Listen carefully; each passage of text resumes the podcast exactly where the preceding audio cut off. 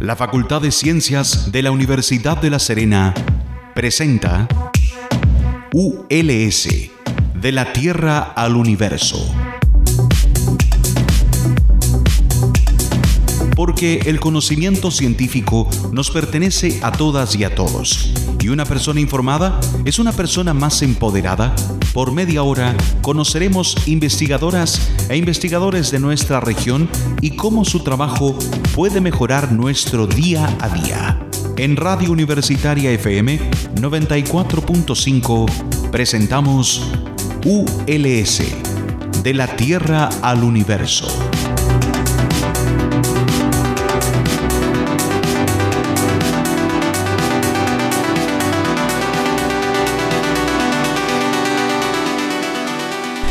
Buenos días a todas y todos, mi nombre es Marcela Gatica y les doy la bienvenida a un nuevo capítulo de ULS de la Tierra al Universo aquí en su radio universitaria.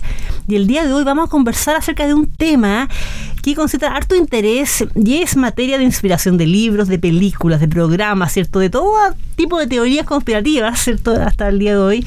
Y que tiene que ir con la materia oscura. Recientemente, de hecho, salió en varios medios internacionales pero se cubrió harto un estudio que decía que esta materia a lo mejor de hecho podría venir de otra dimensión. Entonces, ¿cómo es eso? ¿Hay materia oscura aquí en la Tierra o es solo algo que pasa en el resto del universo, no?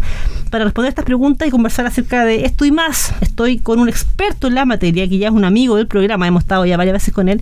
Estoy con el doctor Juan Carlos Elo, quien es primero que todo, bueno, académico investigador del Departamento de Física de la Facultad de Ciencias de la Universidad de La Serena y también miembro y investigador del, del Centro Estudio Milenio eh, Zafir, por, su, por su sigla, nombre corto, Zafir con PH, Zafir o Instituto Milenio de Física Subatómica en la Frontera de Altas Energías. ¡Wow! Gran nombre y esto está conformado por la Universidad de La Serena, Pontificia Universidad Católica de Chile, Universidad de Arapacá y Universidad Andrés Bello. ¿Cómo está Juan Carlos?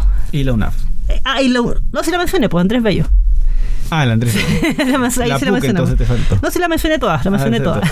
¿Cómo estás, Juan Carlos? Buenos días. Buenos días, Marcela. Muchas gracias por la invitación. Oye, muchas gracias a ti por venir hoy día. Y mm, mira, antes que todo, antes de entrar al tema, esto, para contarle a la audiencia, este, lo voy a leer de nuevo. Instituto Milenio de Física Subatómica en la Frontera de Alta Energía, que suena como wow. Mm. Contarles que esto es un centro de bueno, un mega centro de investigación que está aquí distribuido entre estas universidades. Eh, cuéntanos un poquito, porque esto es un proyecto de 10 años, de Sí. millones, de millones, de millones, de millones de pesos, Mm. Y que es inédito aquí en nuestra región también. Así que, ¿se nos puedes contar un poquito al respecto? Sí, es el primer Instituto Milenio que se adjudica a la Universidad de La Serena. Eh, los institutos milenios son eh, fondos del Estado. DIANIT es el fondo más grande que tiene Chile para eh, poner dinero en la ciencia básica. Este fondo lo ganamos con estas cinco universidades que está en la Santa María, se parece que se había olvidado. Esa es La Santa, Santa claro. María. Cinco universidades y está enfocado en el estudio de la física de partículas ya que, o la física de altas energías en distintos ámbitos. También el ámbito de la física teórica y también está el ámbito de la física experimental. Muy centrado en lo que tiene en lo que es la ciencia que se realiza en el gran colisionador de hadrones que Ujú. queda ubicado en el Centro de Investigación Internacional CERN en Suiza. Claro. Así que hay mucha conexión con ese, con ese laboratorio que es un laboratorio muy importante. Y, y cuéntame, mira, antes de entender el tema de la materia oscura que vamos a hablar hoy día, eh, ¿por qué este tema tiene tanto interés a nivel, bueno, película y todo, pero eh, a, a nivel científico? ¿Por, por qué lo menciono? Porque el CERN, por ejemplo, ha salido hasta Los Simpsons. Y acá en la región eh, nuevamente estamos tocando el tema de que quizás ahora sí que sí se está viendo a nivel político, se le dé el vamos al proyecto que se ha postergado tanto del túnel del Paso Aguas Negras.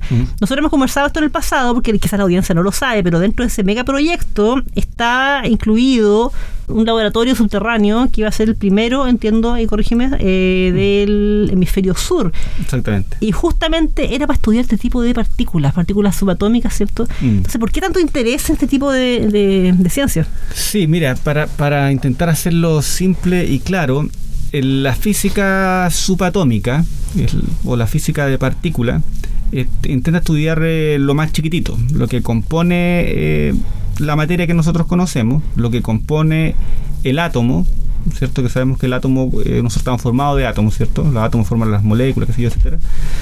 Y por lo tanto, de alguna forma, lo que compone todo el universo. Entonces, de alguna forma, al estudiar los componentes fundamentales, lo muy chico, yo puedo entender de qué está compuesto todo el universo y cómo estos componentes fundamentales interactúan entre sí. Entonces, física muy, muy, muy fundamental. Eh, ¿Por qué la materia oscura? ¿Por qué es importante estudiarlo? Porque en el fondo desarrollamos el, conocimiento, primero que nada, eh, lo llevamos más allá de sus, de sus fronteras y, y eso, en punto de vista de la humanidad, es un logro, digamos.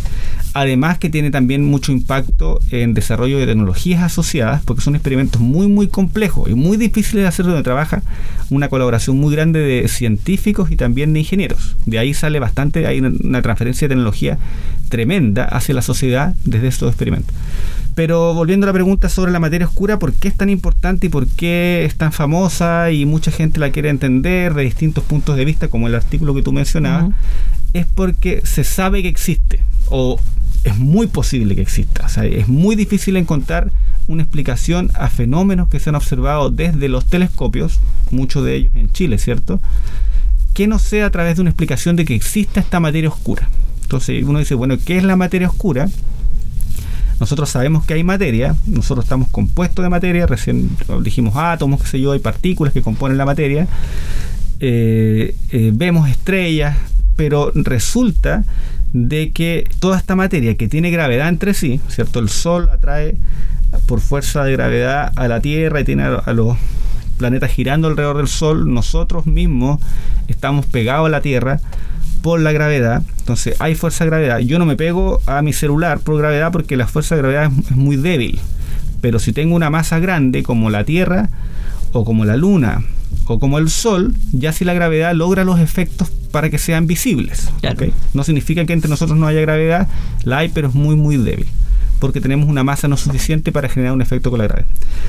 Entonces, eh, sabemos que eso es así, y como sabemos que es así, podemos hacer estimaciones de cómo se deberían mover las galaxias, por ejemplo, los planetas, etcétera, los distintos cuerpos que se observan con los telescopios en el cosmos.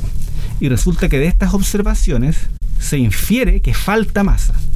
Entonces, eh, por ejemplo, eh, uno, una de las evidencias más claras es las rotaciones de galaxias espirales que rotan más rápido de lo que deberían usando las leyes de Newton con la masa visible que se observa. Y eso se explica, se puede explicar si uno agrega a dedo más masa. Entonces, mm. y, ay, resulta que todas las, eh, los fenómenos observados, ese y otros fenómenos más todos se arreglan y coinciden entre sí con los datos experimentales y la teoría si yo agrego más masa como a dedo, digamos. O sea, ahí en el cálculo, ahí cuando en uno hace la cálculo, digamos, simplificando mucho más, dice, ah, me falta masa, pum, pongo más masa. Bueno, esa masa, ¿dónde está? Porque no la veo en ninguna parte. Y ahí calza todo, claro. Entonces, ah, tal vez oscura.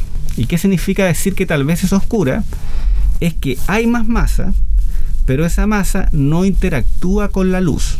Es decir, no emite luz bajo ningún motivo y también cuando yo prendo la luz, la luz la traspasa, por lo tanto no se ve. Es decir, esa masa estaría alrededor nuestro y nosotros no la, no, no la podríamos ver porque no interactúa con nosotros, no a través de la luz y a través de otras interacciones que nosotros conocemos. Oye, Juan Carlos, por eso aquí nos están escuchando, yo, creo que se te, rompe un poco la cabeza, ¿cierto? Porque nosotros igual los seres humanos, nada más que tenemos una educación en que, claro, todo uno todo lo que ves, esto es lo que está, eh, además que trabajamos en tiempo finito, eh, todo es limitado, entonces cuando siempre cuando hablamos del universo como que se nos rompe la cabeza. Es verdad. Y, y hay una pregunta, yo sé que esto, bueno, muy difícil, pero ¿Qué se especula acerca de la composición de la materia oscura? O sea, si ya no interactúa con la luz, chuta, ya, a ver, ¿qué pasa? ¿Tiene átomos de otro tipo de...? ¿Qué, sabemos de qué la compone, o sea, esta, esta materia? Claro, la, hipótesis, eh, como una de las hipótesis más aceptadas, digamos, que es de hecho la hipótesis, una de las hipótesis con la que yo trabajo, es que esta materia oscura, al igual que el resto de la materia, está compuesta por partículas. Ya. Entonces, todas las cosas en el universo están compuestas por partículas. Incluso la luz está compuesta por partículas que son fotones. Los la corriente está compuesta por partículas que son electrones. Los átomos tienen partículas. Están los protones en el núcleo, los electrones dando vuelta. Dentro de los protones hay otras partículas que se llaman los quarks, etc. La materia oscura no tendría por qué ser diferente y está compuesta también por partículas. Ahora, esa partícula tiene que tener ciertas características para poder cumplir con lo que dijimos previamente, que eh, interactúa con gravedad, es decir, tiene efectos sobre, porque como es mucha, es alrededor del 20% de la materia del universo y la materia visible es alrededor solamente del 4%, o sea, es mucho más que, lo que, todo lo que nosotros podemos ver con los telescopios, mucho más. Entonces tiene efectos gravitatorios importantes que se observan con los telescopios, pero no emite luz. Entonces, que no emite luz significa que tiene que ser neutra eléctricamente. Ya conocemos otras partículas que no emiten luz, o sea, que son neutras que no, que no interactúan con la luz. Los neutrinos son una de esas partículas. Entonces, dentro de los zoológicos de las partículas que ya conocemos en la física de partículas, ya hay muchas partículas neutras, entonces esto no es algo tan raro. Entonces, esta partícula tendría que ser neutra, que significa que no interactúa con la luz. Si viene la luz, la luz no la ve, como si no estuviese, no puede emitir luz tampoco, tiene que ser neutra, tiene que tener masa para pues, eventualmente gran cantidad de ella pueda eh, generar los efectos gravitacionales. Y eso y otros eh, requisitos que ya son un poquito más técnicos para que cumpla con la cantidad de materia oscura o necesaria para cumplir con estos, pues, estos, eh, experimentos observados, o sea, perdón, observaciones que se ven con los telescopios, para explicar estos datos experimentales que se ven con los telescopios por ejemplo, las oscilaciones, de, las rotaciones de las galaxias. Entonces, si es así, estas partículas a lo mejor se podrían encontrar en experimentos donde se buscan partículas, que son los aceleradores de partículas. Entonces, en esos experimentos como el Gran Colisionador de Hadrones, que está en el CERN, que es un experimento gigante, que tiene 27 kilómetros de diámetro, una parte está en Suiza, otra está en Francia, ahí se hacen colisionar protones a muy alta energía y como resultado de esa colisión aparecen muchas partículas. Que no conocemos algunas. Algunas podrían aparecer sorpresas que no conocemos, otras que conocemos. Eventualmente, hace poco se descubrió el bosón de Higgs, en el 2012 y eventualmente en ese experimento podría aparecer una de estas partículas de materia oscura. Entonces, en ese, en, ese acelerador de partículas se estudian precisamente, se hacen estudios, se analizan los datos que son muchos para ver si algún dato te da evidencia de que existe una partícula de materia oscura que explicaría todos estos otros fenómenos que se observan con los telescopios. Es un temazo, mira, y bueno, el, tema del... No sé si dije muchas cosas. No, no, no. y de hecho creo que es un tema en algunos puntos, porque hay varios puntos que dejaste ahí que creo que son interesantes, pero antes tenemos que hacer un break musical, vamos a ir con Retro, retro Drops y un clásico que tú nos pediste. Vamos con el grupo argentino Virus y volvemos.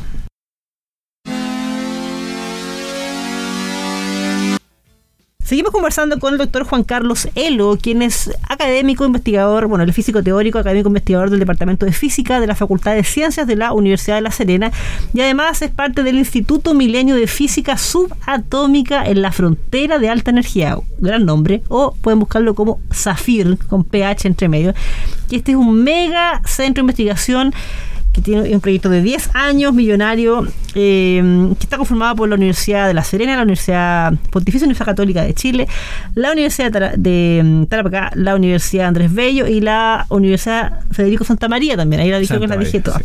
Y estamos conversando hoy con Juan Carlos Elo acerca de la materia oscura, un tema que siempre considera interés, que es fuente de conspiraciones, de mm, y de mucha investigación.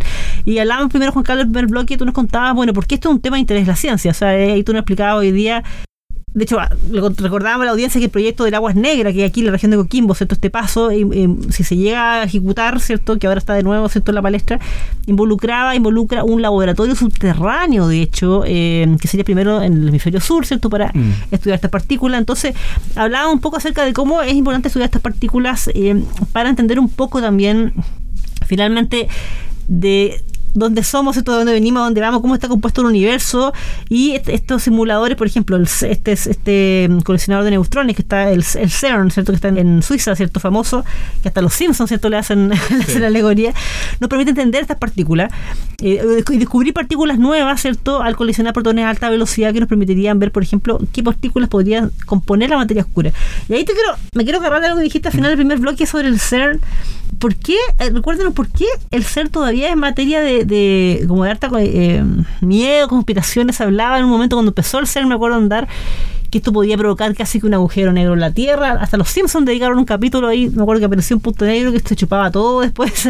¿Por qué, por qué eh, tanto miedo? Y cuéntanos hoy día en, materia de seguridad, bueno, el mundo no se ha acabado, así que asumo mm. que esto ha andado bien. Sí. Mira, lo que pasa es que el, gran colisionador de hadrones que se encuentra en el CERN hizo experimentos cuando empezó a correr a energías que no se habían hecho nunca antes. Entonces, eso generaba cierta eh, suspicacia, más si hay teorías que, que predicen, predecían que eventualmente se podían observar agujeros negros, pero eran agujeros negros muy chiquitos que se evaporaban inmediatamente. Entonces, eso llevó a que se especulara, decir, oye, estás yendo a un régimen eh, de experimentos que nunca antes habían visto, entonces cosas terribles podrían pasar, como crear un agujero negro y los agujeros negros empiezan eh, a comerse todo y eventualmente se coma la Tierra. El, principal argumento en contra de, esa hipótesis es que en, eh, efectivamente el, gran colisionador empezó a hacer experimentos de energías que nunca se habían realizado en la Tierra, pero nosotros estamos bombardeados constantemente con rayos cósmicos, que son partículas, protones principalmente, que vienen desde el universo de distintas fuentes, eh, super, de supernovas, que sé en distintos fenómenos en el cosmos y que nos bombardean constantemente. Nosotros, aunque no los creamos, estamos constantemente bombardeados con partículas muy, de muy alta energía y la atmósfera nos protege de ello. Claro. Y esas partículas que vienen muy energía, algunas de ellas las menos, vienen con más energía que las que ocurren en este gran colisionador de hadrones y chocan con la atmósfera donde también hay protones, entonces de alguna forma ya ocurre algo de más energético que lo que vemos en este colisionador y ya no la Tierra no desapareció, entonces ese era como el argumento para estar más tranquilo de que no se iba a comer un agujero negro la Tierra. Porque se hablaba hasta de una partícula de Dios, no sé cuál, cuál es la que se referían con eso. Sí, la partícula de Dios es la partícula Higgs que ya se encontró. Antes de este experimento esa partícula era una hipótesis y luego de este experimento esa partícula se eh, descubrió. Y es una partícula muy fundamental porque dentro de la teoría actual, que se llama el modelo estándar de física de partículas, es la, es la partícula que está asociada al mecanismo que le logra dar masa al resto de las partículas. Entonces es una partícula clave en el modelo, no es una partícula más, porque el resto es como una, tú puedes sumando más partículas, una lista de partículas, pero esta es la partícula esencial. Sin esa partícula el modelo se rompía completamente. Y entonces era, era muy importante encontrarla y se encontró. Entonces fue una predicción teórica que fue eh, encontrada en este experimento. Y te quiero preguntar, Juan Carlos, que quizás se pregunte a la audiencia, es que bueno, uno hace estos experimentos gigantes y son increíbles, ¿cierto? Muy interesantes que te rompen la cabeza un poco con todas las cosas que uno puede ¿cierto? Mm. descubriendo. Pero uno dice, bueno, ¿cómo sabemos? Si nosotros todavía no, hemos podido ir al espacio y decir, oh, aquí tomo un frasquito de materia oscura, ¿cierto? ¿Cómo sabemos qué tan representativo es lo que estamos viendo, eh? aunque sea a ese nivel súper sofisticado? Mm de la yo sé que esta es la pregunta que sale de millón de dólares, pero de la realidad de la materia oscura, porque en el fondo estamos especulando un poco, o sea, estamos suponiendo que la física de la materia oscura es la misma que estamos aplicando o estamos suponiendo acá, por ejemplo. Entonces, ¿cómo, cómo sabemos que realmente se va a aplicar lo que nosotros estamos eh, prediciendo aquí si pudiéramos ir al espacio y tomar un frasquito de materia oscura y analizarla, por ejemplo? Claro, eh, a ciencia cierta nunca lo sabemos. En el fondo, lo que podemos decir es que nosotros tenemos ciertos, eh, y así más o menos funciona la ciencia, ciertos experimentos que dan ciertos resultados. Entonces, los telescopios son un experimento, en el sentido de que observan la naturaleza, el universo. Entonces ven ciertos fenómenos, qué sé yo y tienes por ahí por ahí esto mismo esto mismo que voy a decir es válido también para estudiar no, eh, sé, las bacterias en, un laboratorio. Entonces tú tienes ciertos datos experimentales y luego tú tienes una teoría que quiere explicar todos los datos experimentales. Y si uno se le escapa está, algo le pasa a la teoría entonces tiene que arreglarse en el fondo. Eso pasa con la materia oscura. Tenemos evidencia con los telescopios que es irrefutable se observan ciertas cosas, ciertas velocidades, como decía antes, de, rotación de ciertas galaxias, y eso no se explica con la teoría actual. La teoría actual falla. Por lo tanto, queremos arreglar la teoría actual. Eso no quiere decir que eventualmente yo vaya muy lejos en el universo, tome como si un frasquito tuve materia oscura y obtenga otros datos que, a pesar de que ahora arreglé mi teoría, también falla. Entonces ahora tengo que volver a arreglar mi teoría. Pero en el fondo, más que eso, la ciencia no puede hacer. Es decir, tiene datos experimentales y tiene teorías. Y, tú, y la teoría quiere explicar todos los datos experimentales y si le falla uno, tiene que arreglarse. Más si pretende ser una teoría fundamental de la naturaleza. Ahora, esa es esa teoría. La realidad es, es difícil de decir porque en el fondo toda teoría parte siempre de supuestos. Entonces, tiene axiomas Por mucho que tú, tú ahora mejores tu teoría y logres explicar la materia oscura, la, la antimateria, porque no se sabe por qué hay tan poca antimateria, eh, la masa de los neutrinos tampoco se sabe por qué los neutrinos tienen masa, por ejemplo en mi área, son las tres grandes preguntas que hay. Eh, tú logras explicar, significa ah, ahora tengo la realidad. Tampoco, porque tu teoría parte de axiomas. Entonces, de paradigmas, claro toda teoría, todo conocimiento siempre va a partir de ciertos supuestos. Por lo tanto, no existe, bajo esa lógica, es fácil entender que no existe la verdad absoluta. Porque tiene ciertos supuestos que algún momento alguien te los puede eh, cuestionar y resulta que puedes rearmar una nueva teoría que contenga la nueva y así al infinito, digamos. Es decir, el conocimiento nunca va a ser absoluto. Si alguien te habla de, verdad absoluta, eso es una mentira, digamos. No, no puede ocurrir. Dogmático. De hecho, bueno, hay que recordar la audiencia que, claro, en el fondo, cada descubrimiento es como un ladrillo dentro de un muro. Así me, acuerdo que un profe de la universidad nos explicaba, y uno trabaja en base a paradigmas que se van cayendo. cuando, que se, van cayendo, claro. Y ahí están las revoluciones, porque el día que se sepa que no sé que la energía no es igual a la masa por la velocidad de los cuadrados, yo creo que muchas cosas caen, porque trabajamos en base a eso. La ciencia es la búsqueda de la verdad más que la verdad, digamos. Es una búsqueda media romántica que es donde nunca vas a llegar, digamos. Oye, Juan Carlos, mira, ya nos acercamos al final del programa y te quiero preguntar, siempre uno se pregunta, eh, ya está la materia oscura, esto se, ha descubierto eh, en base a observaciones que se han hecho con telescopio, y tú recién hablabas que de hecho la materia visible, o sea, tú y yo, vamos a ver si estamos compuestos, somos apenas el 4% de lo que está en el universo. Sí, somos poquitos. Y... Eh, ¿Y la materia oscura, entonces, eso quiere decir que también está aquí entre nosotros, solamente que no podemos verla, no podemos medirla. Exacto. Son como fantasmas. Ya, son como fantasmas. O sea, no es que esté, esté solamente allá lo que ve los telescopios lejos del espacio. No, es decir, lo, lo, que ve los telescopios es el efecto de una gran cantidad, de una cantidad enorme de materia oscura distribuida en todo el universo, de distintas formas. Entonces tú puedes tener materia oscura que se va moviendo también porque tiene masa, así como la materia oscura mueve a los distintos objetos del universo que tienen masa, la masa que está en el universo mueve también la materia oscura porque se mueven por gravedad. Así la, uno, eh, todos los objetos masivos visibles en el universo se están moviendo porque hay fuerza de gravedad.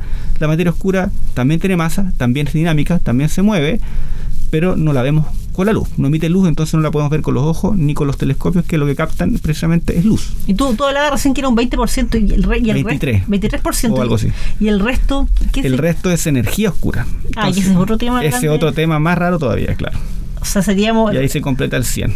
O sea, tendríamos más o menos ni siquiera un 30% de materia y el resto sería energía. Exactamente, el resto sería energía. que también es oscura, tampoco emite luz. Pues aquí, aquí nos inspiramos y hablamos de mares y todo ese tipo de cosas. Yo imagino que la audiencia estará preguntándose a lo mejor muchas cosas que, esto ya es otro tema, pero que a lo mejor muchas cosas que hoy no entendemos que pasan, que ya van en la, en la esfera de lo sobrenatural, entre comillas, que a lo mejor en 100 años más vamos a ver que es por justamente efecto de cosas que, que pueden estar dando vueltas por ahí y no vemos. Claro, tú mencionabas al comienzo el, laboratorio subterráneo.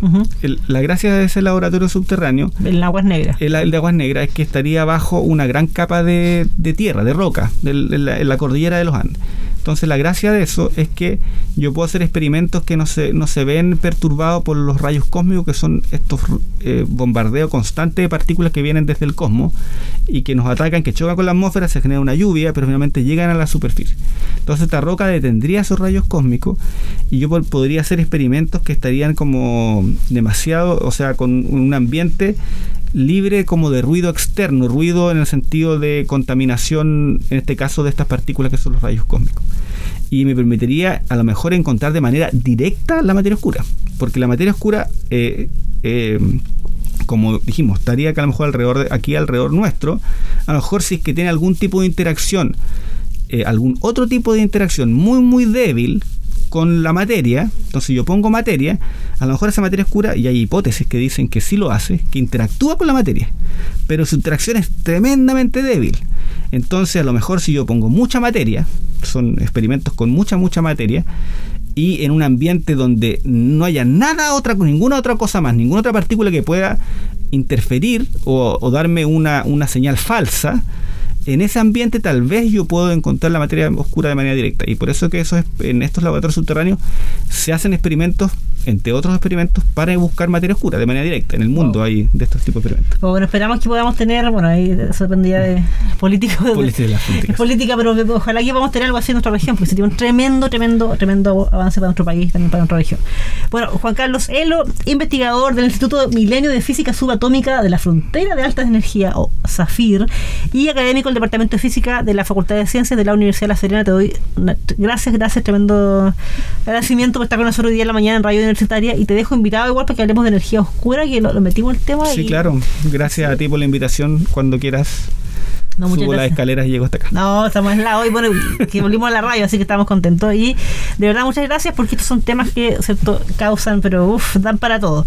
Y bueno, estimadas, estimados auditores, recuerden que estamos cada martes y jueves a las 8 de la mañana por la 94.5, su radio universitaria. Estamos también en todas las redes sociales con arroba cienciasuls, arroba cienciasuls. Y no olviden que si esta entrevista les gustó, la quieren escuchar de nuevo, no la pudieron escuchar completamente o la quieren compartir, también estamos Spotify con ULS de la Tierra al Universo. Un abrazo a todas y todos, que tengan una muy buena semana. Chao.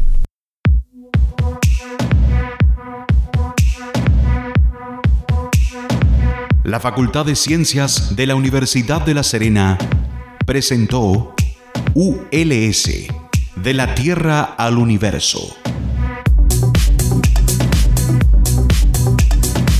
porque el conocimiento científico nos pertenece a todas y a todos. Y una persona informada es una persona más empoderada.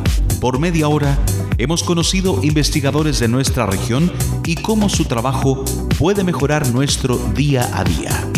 En Radio Universitaria FM 94.5 hemos presentado ULS, de la Tierra al Universo. Este programa es grabado en los estudios de Radio Universitaria FM y editado por profesionales de la misma radioemisora, cuyo objetivo es vincular el quehacer de la Universidad de La Serena con la comunidad regional, respondiendo también al interés de contar con un medio de comunicación que releve la labor de la institución en los ámbitos de la docencia, la investigación y la vinculación con el medio. Las opiniones vertidas en este programa son de exclusiva responsabilidad de quienes las emiten y no representan necesariamente el pensamiento ni la línea editorial de esta emisora y o de la Universidad de La Serena.